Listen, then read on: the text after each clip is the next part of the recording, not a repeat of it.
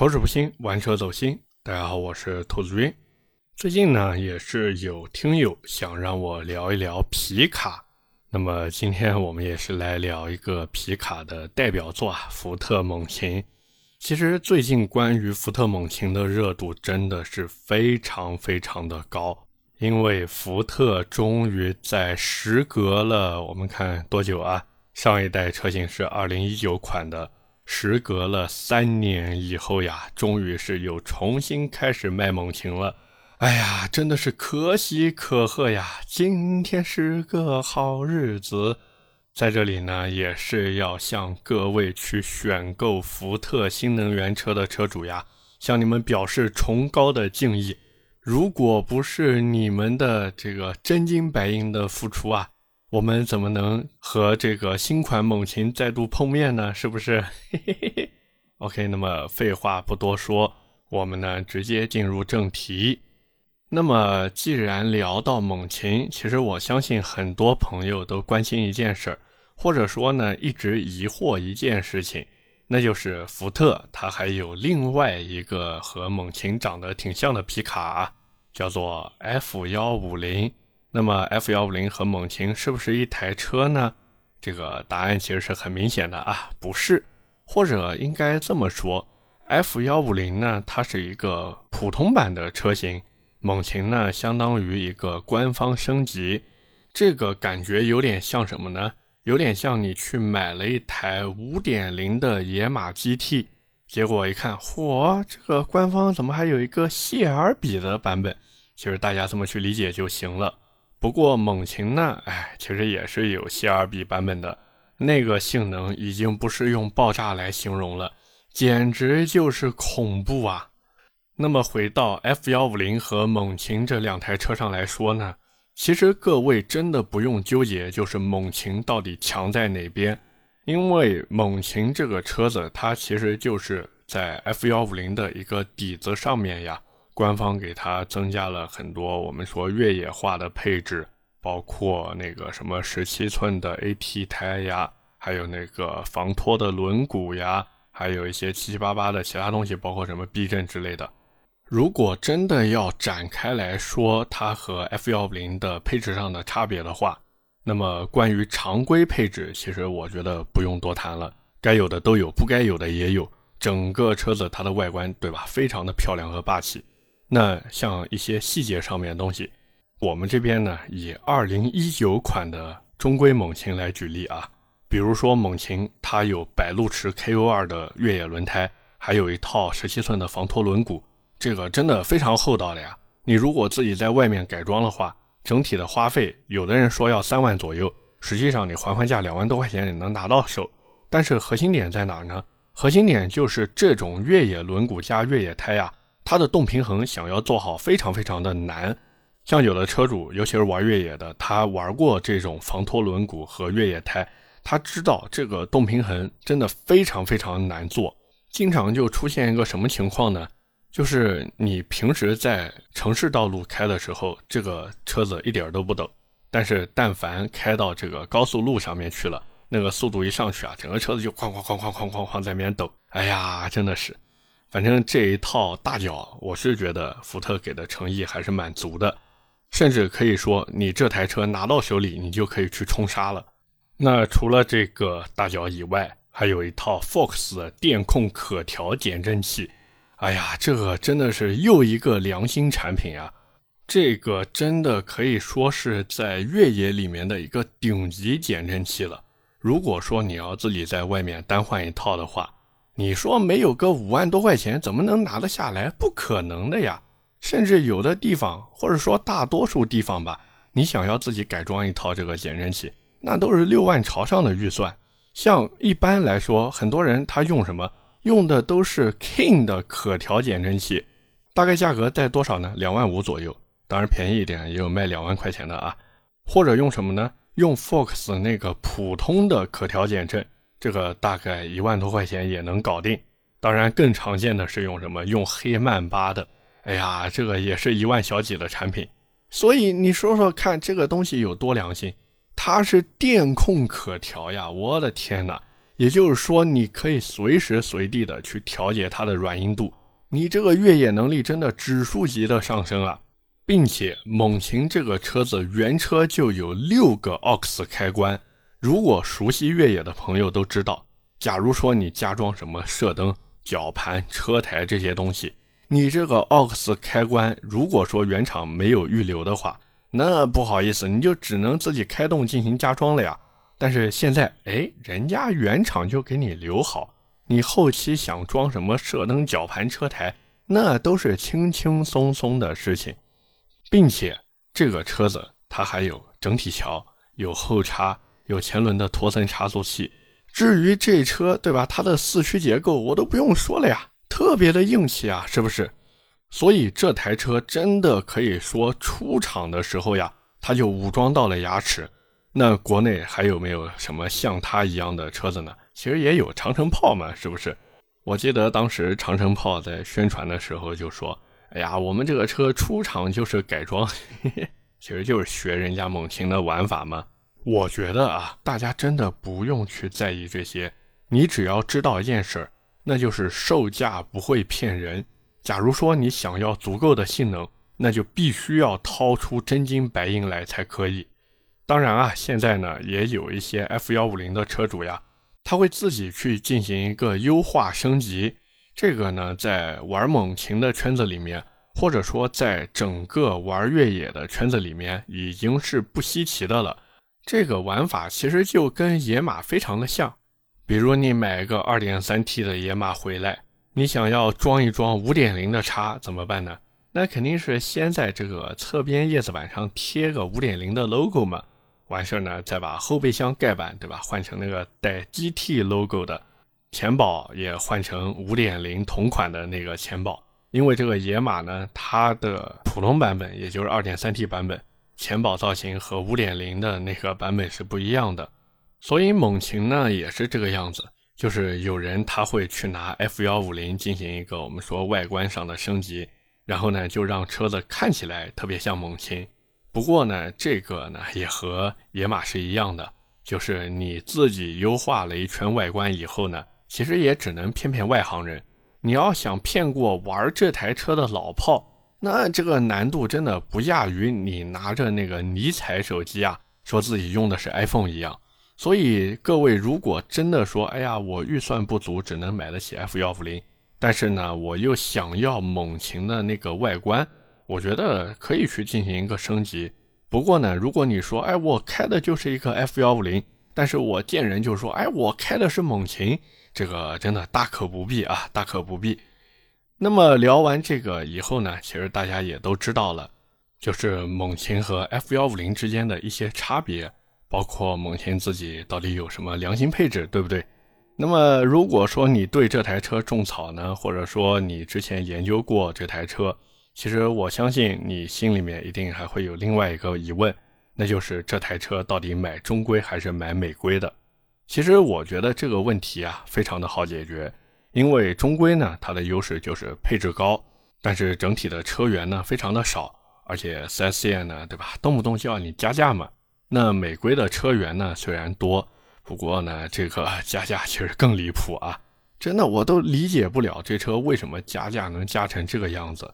哎呀，真的是只能说有钱人太多了啊。那么像过去的老款车型啊，就比如说2019款的猛禽，它呢是存在一个中美版本的动力差异的。像中规车型呢，它只有381匹马力，但是美规呢，哎，能直接干到456匹马力。不过我觉得这一点啊，对于玩车的人来说呢，不叫问题。你说你如果想要力大专飞，那你刷一个程序就搞定了嘛？整个三大件的构造都一模一样的，包括用料也是一模一样的。之所以中规车它的马力当时比较低呢，主要是按照福特的思维啊，他是觉得国内的这个油品啊，还有道路环境呀都不如美国，所以呢，他就把这个机头马力数值给调低了。哎呀，真的是有时候都搞不懂福特的脑回路是怎么想的。那么像现在新款的猛禽呢，其实也即将到来了嘛。我还特地看了一下，马力的差异呢，基本上都被抹平了。可能有人会说，哎呀，这个还是达不到之前这个美规车的水平。那没办法呀，现在都国六 B 排放了。换句话说，就是限制这颗机头输出的已经不再是我们说程序问题了，而是这个排放法规的问题了。那么大家如果真的纠结这个的话，其实也不是没有解决办法啊，就是把那个颗粒捕捉器给去掉，顺便呢把头段换一下就可以了。那么既然聊到这个福特猛禽啊，又重新在国内开始销售，哎呀，真的是让人瞠目结舌呀！因为这车到现在连一个官方的售价都没出来，它目前就是给你在那个小程序上。让你下一个小定，这个小定的金额是多少呢？五千块钱。可能有人会说：“我的天哪，这个小定就要五千块钱？就这你都别嫌贵，因为当时开放订单刚开始的时候，福特这个订单页的后台服务器直接被挤爆，像很多倒爷啊，他就直接自掏腰包让身边的亲朋好友一起下单，他们赌的是什么呢？”赌的就是这车，假如说真的能保持市场热度，那接下来操作就是加价卖给你。假如说这车它的市场热度没有以前那么高了，那对于这些倒爷来说，其实也是不亏钱的，因为这只是一个小定，小定的这个钱啊是可以退的。换句话说呢，就是这帮倒爷他们做的真的就是一个无本万利的买卖，甚至我可以说，就是因为这帮倒爷在不停的下单。所以呢，这车有可能在正式上市以后呀，会出现一个我们说一车难求的局面。所以真的是我谢谢你们这帮倒爷的八辈祖宗。那么回过头来说呢，我是觉得，假如说你能抢到原价的中规猛禽，那自然是最好的，因为官方能够给你提供一个质保嘛，你也不怕车子后续出什么问题。但是假如说你没有抢到的话，又不想加价太多去买这台车，那你就只能去看一看美规车型了。因为这种中规车型上市以后呢，会带着美规车型的价格往下降。这个其实参考当时的野马就知道了。最开始中规野马它的货源比较紧缺的时候呀，那个美规的价格还特别的坚挺。后来中规这个车源哗一下子放开以后，那个美规的价格真的是大跳水啊。不过呢，在买这个平行进口车的时候，我觉得有几点需要注意的。第一个呢，就是平行进口车它是没有官方给你提供质保的，所以呢，你就只能自费去买质保。第二个呢，就是平行进口车它之所以价格能低一些呢，很大一部分原因其实就是配置比较低嘛。你如果说想要这个车子的配置和中规版本差不多，那这最后的价格，对吧？你懂的呀。而且甚至有可能出现什么情况呢？就是那些配置特别高的平行进口车，因为它是有现车在那边的，它不需要你等，那你最后这个 对吧？到手的价格可能比中规还要再贵，甚至比中规的这个加完价以后的价格还要再高。为什么？因为像猛禽，它美规进口过来，它是有日行灯的，它还有中网上面的几个小灯。这些东西都是中规车不具备的，所以说你如果说想要买美规高配车型的话，那你这个预算真的要非常非常的充足了。那么既然聊到这边呢，可能有人会说：“哎呀，兔子，你这个跟我们讲了那么多关于这台车的事情，你能不能跟我们聊一聊感性的东西呢？”好，那我们就来聊一个比较感性的话题，就是买一台猛禽真的很美好吗？其实我觉得吧，这个东西怎么说呢？像之前许巍的一首《蓝莲花》，那直接让加油站笑开了花呀！各位想想，多少人听完《蓝莲花》以后，就按捺不住自己激动的内心啊，收拾好行囊准备出发。可是各位想一想啊，那些真的能听着《蓝莲花》去越野的人，都是什么人啊？都是有钱有闲的主呀！咱们这种每天九九六的打工人。你说想听个蓝莲花都舍不得开个会员的，你觉得自己还有机会能出去浪吗？没有呀。包括买猛禽其实也是一样的。像我身边有很多车主呀，他把这车买回来以后呢，蓝莲花在车上放了无数遍，然后脑子里面呀把那个路线也是规划了无数遍，甚至呀他都把自己在路上有可能遇到什么样的困难，或者发生一些什么样的故事都给设想好了。包括我们都知道，猛禽这个车子它有一个巨大的翻斗，你说你想装一点什么越野用的必需品，那真的是轻而易举啊！而且猛禽这车它的越野能力根本就不用多说，那真的是什么山是山，河是河，越野还得酷路泽。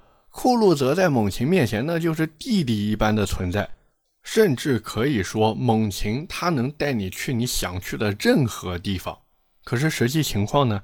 买猛禽买得早的人。他必须要给后面的翻斗加上一个盖板，然后呢，还要在车子的车门上喷一个现座五人。买的晚的呢，虽然能在一定程度上被当做 SUV 来对待，既不用喷字，也不用加盖板了，可是有的地方该限行还是限行，该强制报废还是得强制报废。而且我认识的有的这个车主呀，他把这车买回来以后，蓝莲花真的放了无数遍，他耳朵都听得要起茧子了。结果呢？走过最烂的路就是小区里面正在翻修的车库入口。所以说，真的是，哎呀，梦想特别美好，但是现实特别骨感。并且呢，假如说你真的买了一台猛禽回来，你就会发现这车呀，它没事就喜欢跳一个发动机的故障灯。像有的车子，它还会烧机油，这简直就是福特的老传统了。所以真的，可能福特觉得啊，美国那边是个老爷们儿就能自己在车库里面修修车。所以呢，也就不当回事儿，只要发动机不爆炸，那这车就没有故障。可是他们没有想到的是，在国内，你别说能有一个独立的车库了，哪怕只是想找一个能停下猛禽的车位啊，那都是地狱级的难度呀。你但凡想开个猛禽出门，那不好意思，你这个地下车库你基本上都进不去的呀，你只能找那些露天停车位。假如说那个露天停车位的长度还比较短，你这个往那儿一停，直接占人家一个半车位了，那收费的大爷都懵呀！你这个我怎么收呀？你是按一台车来收钱，还是按两台车来收钱啊？按一台车收钱，那我亏呀；按两台车收钱，你也不愿意给呀。所以真的是非常非常的难受。除非是什么呢？你就去那些我们说有大型露天停车位的购物点。像南京这边的话，就比如像德基广场，那它确实是有一个露天停车场的。假如说你开个猛禽过去，那你这停车呢，确实没什么压力。但是整个南京又有几个像德基广场那个露天停车场一样停车的地方呢？所以真的是开个猛禽出门呀，其实非常非常的不方便。当然啊，猛禽这车呢，其实我觉得还是有一个比较好的地方啊。就是它的油耗呢，其实真的没有大家想的那么高啊。像这台车，我问了一下身边开猛禽的朋友，一般在城市里面代步不堵车的情况下啊，大概是在十五个油左右，一箱油加满呢，大概是在一千块钱。不过这个一千块钱现在肯定加不满了啊，毕竟现在九十五号汽油已经涨到八块五毛多了。我也知道，你如果真的买得起猛禽呢，加油对你来说也应该没有什么压力啊。那么聊到这里呢，其实关于猛禽这台车，我感觉已经聊得差不多了。那么假如说有朋友对这车有兴趣的呢，我觉得呀，可以等一等中规的这个新款车型，你呢也去碰碰运气，看看自己能不能原价抢到一台。那这车呢，也别指望说后期能有什么优惠了。这车只要能不加价的提回来，我觉得价格真的就已经很到位了。当然，我也知道。有的朋友呢，他会觉得皮卡这个车子呢，还是不太适合自己。假如说自己真的有这么多钱呢，还是会去选择一个 SUV 车型，或者呢，用差不多的预算去买一台越野车。当然，这个都没什么毛病啊，只是个人选择的问题。只是说猛禽这台车呢，确实非常非常的有个性。包括玩猛禽的人呢，其实他们也都是像这台车一样，也是个性十足的。就像我之前听玩猛禽的朋友说过一句话，他说：“虽然我的这个猛禽啊和拉货的皮卡都有翻斗，但不同的是呢，他们装的是货，而我装的呀是和大多数人都不一样的生活。” OK，那么今天关于福特猛禽，我们就先聊这么多。下面是我们的留言互动环节。在上一期的节目里啊，我们聊的是领跑 C 幺幺。我也是看到有很多朋友呀，在底下给我留言评论，真的非常感谢你们的支持。那么第一条留言来自维斯卫斯，他说：“其实我还是挺喜欢他的创始人的，毕竟是技术出身，浙大毕业，而且是之前担任过摩托罗拉总经理。嚯，这个人的背景我还真的没怎么了解过。但是听你这么一说，果然很厉害啊。他说，相比于魏小李的创始人呢，确实不太会玩营销。其实代工的那个跑车就是他董事长想弄一个玩玩，但是后来的小车 T 零三加上这个 C 幺幺定位真是太特摸准了。这特摸是他写的啊，不是我这边爆粗口。他说三电呢，领跑自己在做，但是做工、品控、内部流程，其他的这个 他也没说啊，但是我们懂的。他说对了，领跑的设计中心就在海康对面。这个海康，我上一期也说了，是全球最大的安防企业。他说那栋楼都是那个创始人的。然后这个哥们呢，还在底下又补充回复呀，说杭州和合肥呀，当时都抢着入股，最终还是杭州入了。其实领跑这个公司呢，我在上期节目也说了，它的这个资金背景呀，真的是非常非常的雄厚。只是我觉得呢，作为领跑这样一家企业呀。它其实胆子可以再大一点，并不需要说真的拘泥于现在这种我们说 SUV 也好，或者 T 零三那种小车也好，他真的应该去做一些我们说更加有个性，然后更加能树立品牌调性的产品出来。因为现在这个电动车同质化真的太严重了。像领跑这样的企业呢，虽然说它不缺钱，能够撑很长一段时间。但是作为一个我们说车迷也好，或者说喜欢车的人也好，我呢还是希望他们能够出一些像蔚来 EP9 那样的车子。这以后对吧？出去，假如说真的开一台领跑出去，那这个吹牛的时候都更加硬气了呀。第二条留言来自热河路，他说：“兔子，我考虑明年要结婚。哎呀，明年就要结婚了呀，恭喜恭喜！”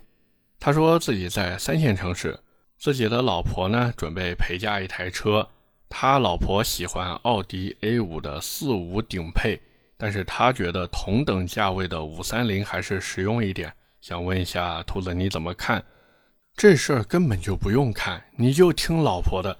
这么好的一个能够让你拥有一台大玩具的机会摆在眼前，你却不好好珍惜，难道说你想等失去以后才后悔莫及吗？宝马五三零这车，你什么时候不能买呀？所以赶紧抓住这个机会吧！你这真的不要身在福中不知福了，好不好？最后一条留言来自神勇南瓜头，他说：“宝马 i 叉三全国各地都是七点五折到八折呀，还是很有竞争力的。另外就是 c l a r 平台不算有改电吧？平台一出生就是油电两用的平台吧？”这个 CLAR 平台呢，我觉得啊，我觉得严格意义上来说呢，它还是一个主要生产燃油车的平台，所以这也是为什么我说 i 叉三是油改电的原因。包括 i 叉三的整体布局啊，其实和燃油版是差不多的。所以呢，如果你说这个 CLAR 平台不算油改电，那我是不支持的。只是说，宝马现在呢，它没有一个我们讲单独的纯电平台出来。其实它现在也有了，新出的那个宝马 i 叉，好像就是新一代纯电平台出的产品。不过这个对吧？宝马做电动车嘛，你看它现在出的什么 i 叉也好，S 也好，有亮点吗？没有亮点呀。尤其是那个宝马 S，那简直对吧？都把油改电三个字写在脸上了呀。所以，哎，这种 BBA 的电动车呀，我是劝大家真的不要去买 BBA 的电动车。现在做的还不如你去买个魏小李呢，而且魏小李的价格还比他们便宜，配置还比他们高，能玩的东西还比他们多。反正我是真的不能理解那些去买 BBA 电动车的人。OK，那么以上就是我们今天节目的全部内容了，也是感谢各位的收听和陪伴。我的节目会在每周二和每周四的凌晨更新。点赞、评论、转发是对我最大支持。各位如果还有什么想听的车或者想听的内容，也欢迎在节目下方评论区留言。我们下期接着聊，拜拜。